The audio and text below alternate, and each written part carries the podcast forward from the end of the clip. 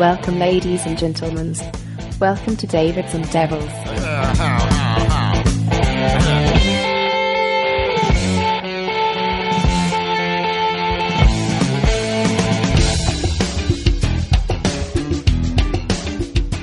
E come direbbe il mio amico Davide Martello, benvenuti a questa nuova ennesima puntata di Davids and Devils. Però sono solo, quindi c'è solo un David e un Devil oggi. Eh, il caro amico Davide oggi non è potuto essere qui con voi e quindi oggi vi rallegrerò con poca voce e molta musica.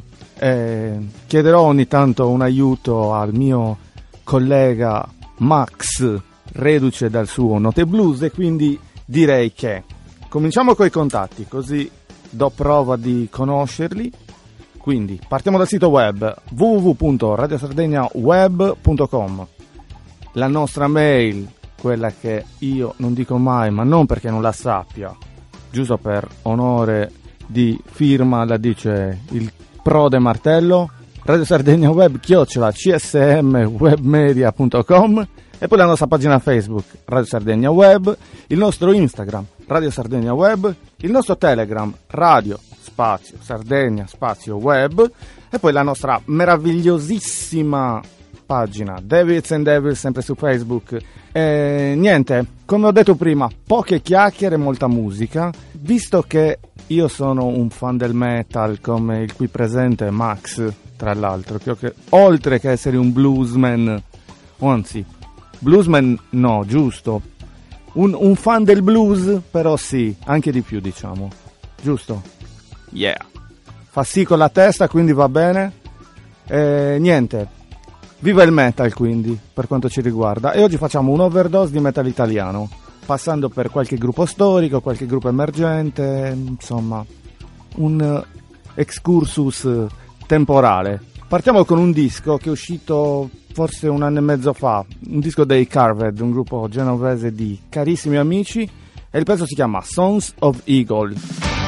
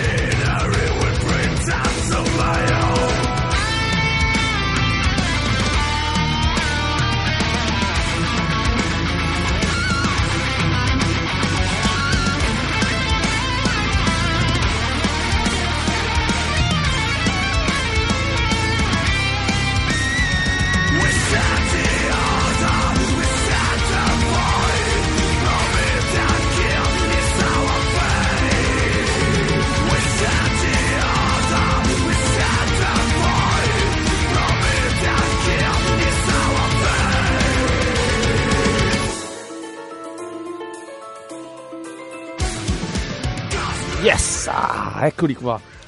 Bello, eh? Che dici, Max? Com'era? Ti è piaciuto questo brano dei Carpet? Eccomi qua, ciao mitico. Beh, sono molto convincenti. Convincenti, arrabbiati. C'è una certa melodia che incuriosisce, sei d'accordo? Sì, sì, sì, sì, mi piacciono molto, infatti, perché oltre alla rabbia, diciamo, di un death metal abbastanza sinfonico e curato, mettono una melodia che è assai eh, tetra, probabilmente, no? Cioè, nel Mhm. senso che l'atmosfera comunque non è mai... Rimane sempre quella un po' Sì, cupa. un po' cupa, però molto... Esatto, un album del 2015, se non mi ricordo male. 2015 forse, eh, non mi ricordo l'album. Era il periodo insomma, di questo metal, no? Sì, sì, ne stavano eh, uscendo tantissimi in questo anno di, di band metal così. Poi alla fine sono un po' scemate, mi sembra. Io non sono esperto Forse di lo- loro sono, questo album è successivo al 2015, se non sbaglio, però eh, l'album si chiama Thanatos. Se vuoi darci un'occhiata, puoi darcela pure sul nostro fido Google. Tu di questo album che pensi esattamente? Allora, io questo album lo ascolto praticamente ogni giorno, nel senso che essendo amico loro, eh, essendo felicissimo della loro eh, uscita, diciamo, eh, no- non mi faccio mancare gli ascolti di questo disco. Pensa che loro hanno aperto anche il concerto degli Slayer Rock in the Castle a Verona. eh, veramente credo che sia stata una grandissima soddisfazione averlo fatto. Perfetto. Eh, dai, allora facciamo una cosa, ascoltiamoci il prossimo brano. Allora ci Cosa ci ascoltiamo un- proponi? Io, io pensavo, visto che questo è un gruppo recente, quello dei Carver, di passare a qualcosa di un po' più storico e ci ascoltiamo un pezzo dei Death SS, che dici? Assolutamente sì, miti Death Sex. E allora andiamo con i Death SS, Where Have You Gone?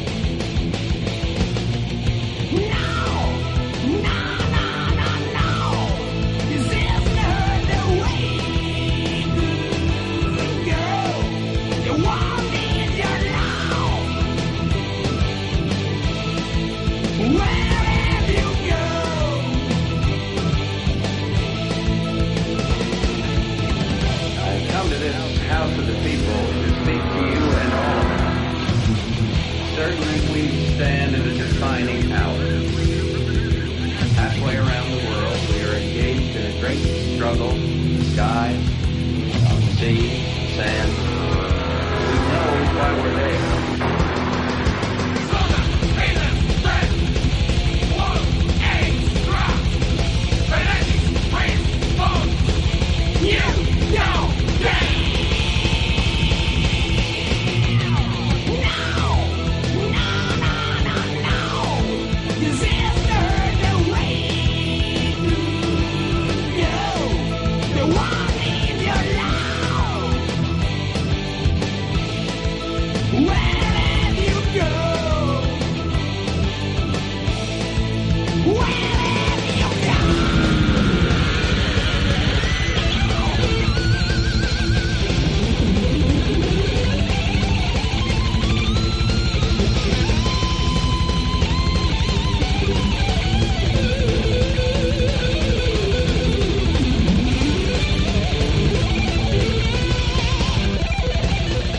E dai, via, via, via, via, che andiamo bene anche con un po' di trashone di quello vecchio stile dei Death SS. Questo disco, EV Demons, tra l'altro, era. credo che abbia compiuto tipo 30 anni oggi. Possibile. Sì. È possibile. La band, eh, se non mi ricordo male, male è nata nel 1977. Due personaggi ruotavano Paul Shane, band. eh, Steve Sylvester, ricordi, eh? no? Steve Sylvester. Ma poi la cosa divertente è che erano tutti italiani, ma si davano nomi eh, Sì, sì, inglesi, certo. o finti inglesi. Eppure veramente. Ci, sa- ci sarebbero mille aneddoti da raccontare su Death SS, tipo che il primo disco, dopo la storia di de- mm, la storia dei Death SS, diciamo, eh, In Death of Steve Sylvester, fu criticatissimo all'estero perché dicevano che l'inglese di Steve Sylvester non fosse proprio perfetto, quindi Sì. Insomma, dai, Ma poi altre cose divertenti del TSS, dicevano tutti, o comunque l'ambiente diceva, fanno sedute spiritiche, ma che Paul Chain gli mancasse un occhio perché giocando col coltello, lanciandolo in aria, così diceva, gli fosse finito nell'occhio, Che ma poi- è vero. Che poi tutte queste cose. Allora, sull'esoterismo siamo sicuri che ci sia una matrice esoterica Sì, su questo è poco ma enorme. sicuro, assolutamente. Su tutte le storie che girano intorno al gruppo, naturalmente, chissà. Sicuramente una, una- una componente oscura ce l'hanno. Eh, Soprattutto nei Sylvester- testi, direi. eh. Sì, nel look, diciamo, no? Anche, anche, ma Sylvester non ha mai nascosto, tra l'altro, questa, questa componente esoterica, però poi le, le leggende metropolitane su, su una band così sono facili di... so- assolutamente. sono, sono di facile, diciamo, eh, utilizzo, no? Ok, la- La cosa più importante secondo me è che eh, negli anni 80 erano fra i, anzi fine 70, inizio 80 erano fra i primissimi gruppi metal in Italia. Chi Mm. c'erano oltre a loro? Mi sa i Vanadium. Ah, ce n'erano, sì, Pino Scotto sicuramente qualcosa già Poi faceva, poi forse c'erano tipo, diciamo, fine anni 70 più un periodo prog, no, per l'Italia. Eh, Perché c'erano sì. tante- tanti gruppi che facevano prog rock, però forse sul metal eravamo un po', un po' carenti, no? Si può dire. Eh, diciamo che eravamo molto eravamo carenti, ma soprattutto ci stavamo americanizzando. Americanizzando mi piace. Perché stavano arrivando le band tipo Motley Crue, non so se ti ricordi, Van Halen, che non erano proprio metal, erano un rock pesante, sì, americano. Vabbè, Motley Ok, Crue Poi... poi... sono arrivati i Metallica con Master of Puppets, i Megadeth con So Far, So Good, So What, e lì hanno cambiato le cose. Oh. Sei d'accordo? Sì, sì, sì, sì, no, no, che, che la, che la componente trash poi sia arrivata in maniera massiccia e ulteriormente poi rafforzata da tutta quella parte death che oggi veramente gruppi death in, in Italia ce ne sono. Parecchi. Cioè, la musica estrema ormai credo che mh, in ambito metal stia dominando la scena in Italia, nel senso che è facilissimo trovare gruppi che fanno musica estrema. C'è questa voglia di sperimentare sempre in ogni caso, ovunque, e alle volte sperimentare non è la cosa giusta. Cioè sì, va bene, ma fino a un certo punto, perché poi alla fine si rischia di fare veramente delle schifezze pazzesche. Sono d'accordo, si, si mischiano cose che non c'entrano l'una con l'altra. Dai, passiamo al prossimo brano. Allora ascoltiamoci un altro gruppo storico, ci ascoltiamo i Bulldozer di AC Wild che da poco ha annunciato il suo abbandono alle scene e il pezzo è un pezzo che si chiama Minchions, tratto da un album E solo tu bellissimo. potevi scegliere questo album. Sì, ma l'ho scelto perché mi piace moltissimo l'album da cui è tratto, che si chiama Neurodeliri ed è credo un pezzo di storia proprio del metal italiano. Cioè, ascoltiamo allora. Ce l'ascoltiamo subito. Andiamo.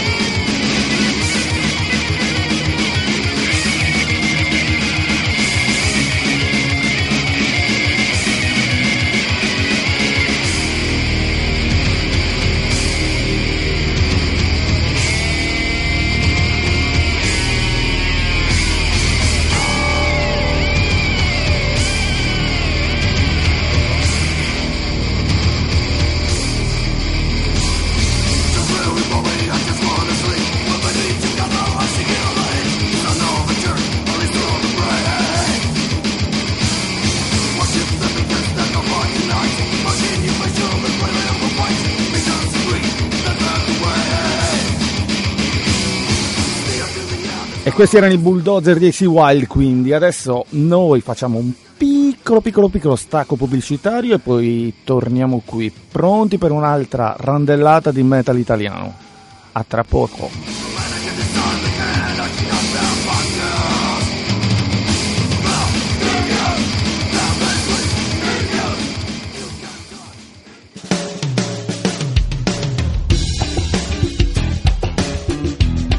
Tornati. No, dai, com'era que- quello dei guerrieri, no? No, dai, siamo di nuovo qui. Guerrieri, Esatto. Giochiamo per la guerra. Poi, la mettiamo quella sigla perché è È bellissima. un bel film quello. Il film era bello. Dai, storico, anche quel film è delle band. storico. Sì, fantastico. La, la- la- la sigla magari la mettiamo dopo. Intanto continuiamo a parlare Molto del bella. metal. Continuiamo Sì. a parlare del metal.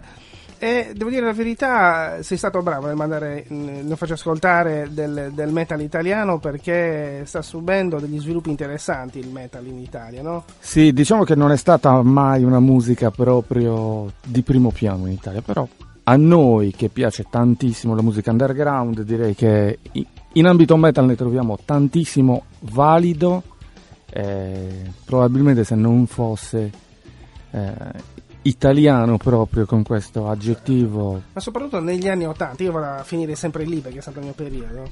C'era questa gran voglia di ribellione e il metal eh, calzava A pennello, vero? Sì, un- una Cagliari che comunque non aveva tantissimi locali dove poter suonare il metal. Eh, te lo ricordi? Sì, pochi, Erano pochissimi. Eh, però forse eh, era più genuino come, come cosa, no? Pochi locali però quando la gente si spostava per andare a vedere i concerti, oggi non è più così, nel senso non ci sono tantissimi locali che ti facciano suonare metal bene mhm, eh, o ti facciano suonare bene, ma questa è una polemica a parte. certo. Quindi diciamo che quelli che ci sono eh, e che parlando di una situazione adesso o... No, no, quella attuale sto Ok, dicendo. perfetto, Quelli che sì. oggi organizzano concerti anche di band locali che eh, possono essere anche valide, poi non hanno una risposta di pubblico massiccia come era una volta. Nel Mhm. senso, una volta se i. Parliamo di un gruppo storico, il Rod Sacred per esempio. Sì, Giorgio del Rio? Esatto, con Giorgio Del Rio alla batteria, insomma, tutta, tutta quella storia bellissima che hanno fatto loro.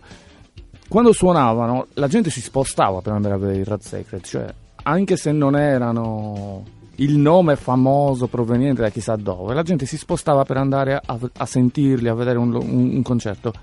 Oggi non è più così, cioè oggi possiamo nominare sempre il Rod Sacred perché si sono riformati, hanno fatto un disco e Mhm. suonano ancora benissimo, però ci sono tante band a Cagliari che suonano e non hanno mai il pubblico che meriterebbero di avere magari. E poi sono cambiati i locali. I, i- i palchi un tempo erano più grandi, adesso sono rimpiccioliti. È tutto rimpicciolito Le adesso. band non convincono più il gestore, si preferisce adesso il DJ. Eh, Però il DJ non è la stessa cosa della band, perché la band ti mette qualcosa, eh, cioè suona qualcosa di proprio, è un qualcosa di diverso. Il DJ mette i dischi e basta. Caro Max, questo è un discorso Capisci? Non è, non- lungo non e mi convince. triste. Lungo e triste questo discorso, nel senso che potremmo dilungarci a parlare. Il periodo del- dei chioschetti al poeto, per esempio, era meraviglioso perché tutti Bellissimo. suonavano insieme. Cioè, c'era il chioschetto a fianco che faceva reggae, Poi quell'altro a fianco quello ancora, metal, c'era quello quello metal, punk. quello punk. Ed era bellissimo passeggiare con la propria fidanzata e sentire queste diversità di tonalità, di suoni. Era meraviglioso. O, o di gente che usciva dai, dai locali, da, da- da- da quelli che ascoltano reggae, Sì. ai punk, ai metal. Andavi ad ascoltare gli Zaman e poi dai Davide andiamo ad ascoltare i Salem Slot eh, un po' vecchietti eh, Nel chiosco a fianco. dai senti, Però era era tempi diversi, tempi diversi comunque. Cioè, oggi veramente la, la gente non si sposta più per i concerti. Ormai è pieno di metallari da tastiera e pochi metallari da concerto. Mm. E ti dico, nemmeno per i grossi nomi, tra l'altro, nel senso che abbiamo la fortuna eh, di avere anche qualche bel nome a Cagliari ogni tanto. Eppure, eppure, quando, ancora quando erano venuti i Motorhead da San Rock correggimi se sbaglio Fantastici. non Io c'era c'ero, moltissima io gente c'ero. mi stai dicendo No, in Motorhead c'era gente, in Motorhead comunque portavano cioè, la storia del metal, ragazzi, in Motorhead. Mm. Io, io ogni volta che, che ascolto i Motorhead ho un tuffo al cuore per lo zio Lemmy che ci ha lasciato purtroppo qualche tempo fa e ancora è, Nei nostri cuori sempre. Sempre, immortale. Lemmy è immortale. The Wolf, te la ricordi? Di Ah, assolutamente. Bellissima. Dai, passiamo al prossimo pezzo, David. Ok, un altro gruppo storico. Parliamo dei Necrodet. Eh, ascoltiamoci Metem Psychosis, poi parliamo un po' del disco da cui è tratta e della storia.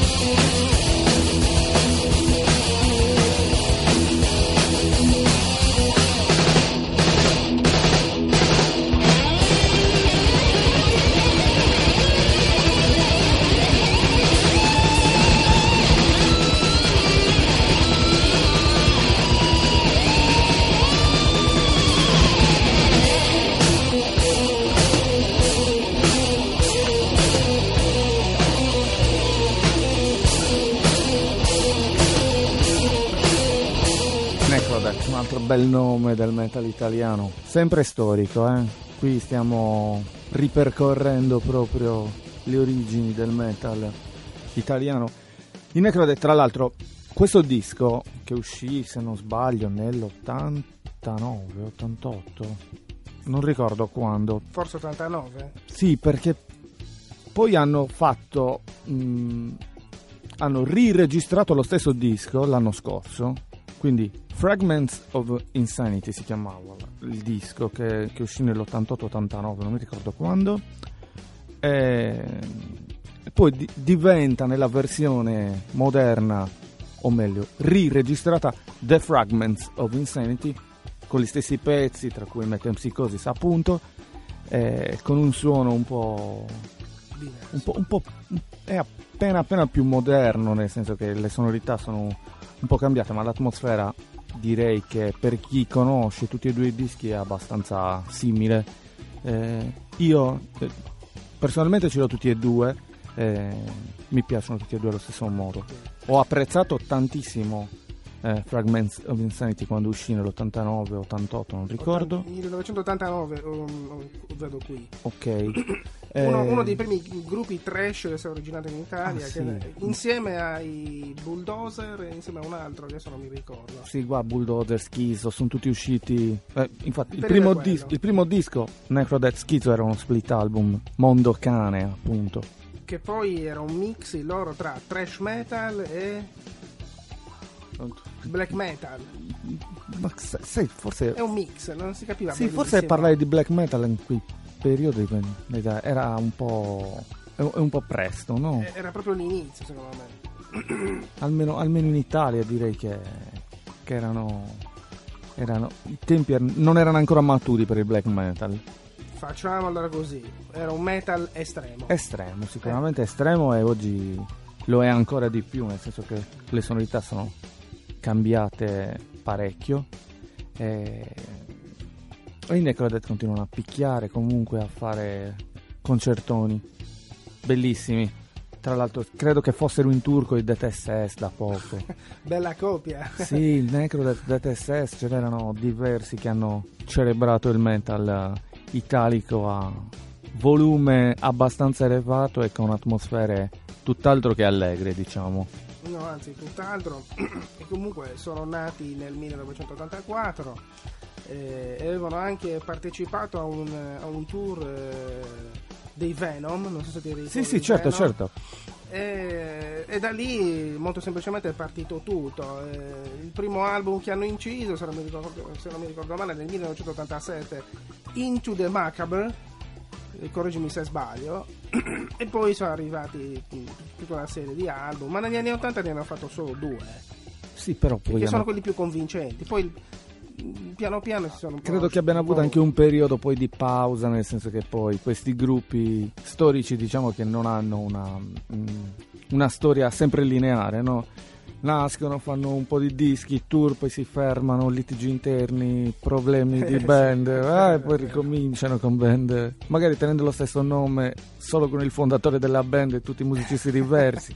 E questo mi Eh, ricorda un po' la storia degli Halloween, o Sì.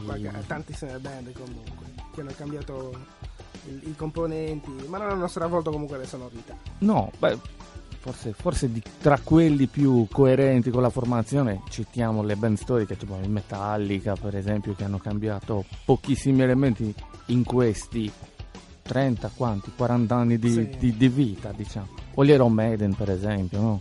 Beh, gli Iron Maiden hanno cambiato il batterista, poi Sì, batterista, un chitarrista, poi, Il che poi è cantante. rientrato, il cantante, insomma, adesso suonano con tre chitarristi. Bruce Dickinson c'è ancora, sì. Bruce Dickinson c'è ancora ed è sempre lui. pilota sempre gli aerei. sì. Pilota sempre gli aerei, esatto. Il Boeing 7- 767 degli Iron Maiden lo pilota lui. Ma tu te lo ricordi, una splendida notte del 1988 che a Italia 1 alle ore 22, live completo degli Iron Maiden, live after death, E non si era mai finito alle visto. 2 del mattino, non sapevano cosa mandare e hanno beccato proprio il live più bello, più storico degli Iron Maiden. Live After Death, vero? Gli effetti speciali, Che poi cioè, era, era il live perfetto, no? fuoco, cioè, Il live perfetto. impensabile per, per quel periodo a a Italia 1 che era pieno di paninari. Madonna mia. C'era il drive-in, ti ricordi? Vedere, E chi se lo dimentica il drive-in? vedere gli Iron Maiden lì, eh, cioè, Vedere gli fantastico. nel drive-in sarebbe stato bello. no, impossibile.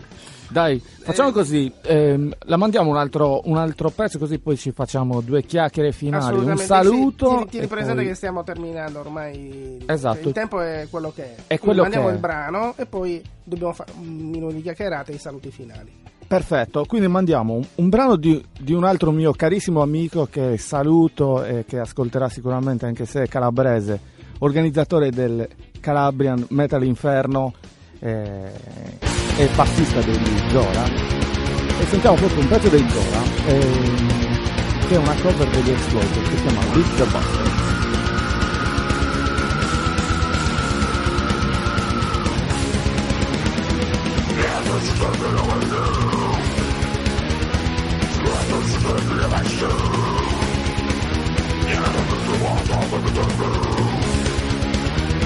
Suck up,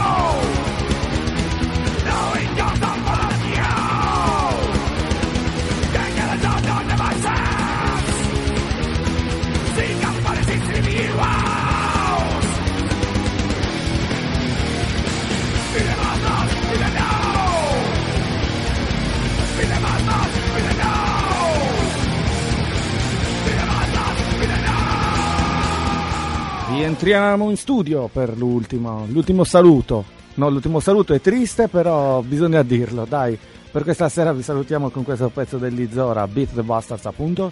E vi ricordiamo giusto, giusto, giusto i nostri contatti, che sono sempre i soliti. Radio Sardegna Web, chiocciola csm, webmedia.com per chi vuole scriverci una mail, comunicarci se vi è piaciuto questo programma tutto metal italiano. E la nostra pagina Facebook, naturalmente, Radio Sardegna Web. La pagina Facebook di Davids and Devils invece è Davids and Devils, appunto. Il nostro sito web radiosardiniaweb.com www se lo volete mettere, altrimenti va bene anche https due punti doppio slash giusto per rendere la cosa problematica Max, eh, lo sto facendo perché siccome manca Davide e lo salutiamo ancora e ci dispiace che non abbia sentito, anzi che non abbia partecipato a questa puntata molto metallara. Vi salutiamo e vi diamo appuntamento al prossimo martedì con la nuova puntata di Davids and Devils. Sarà presente anche Martello la prossima volta, altrimenti ciao ragazzi, ci sentiamo la prossima settimana con Davids and Devils.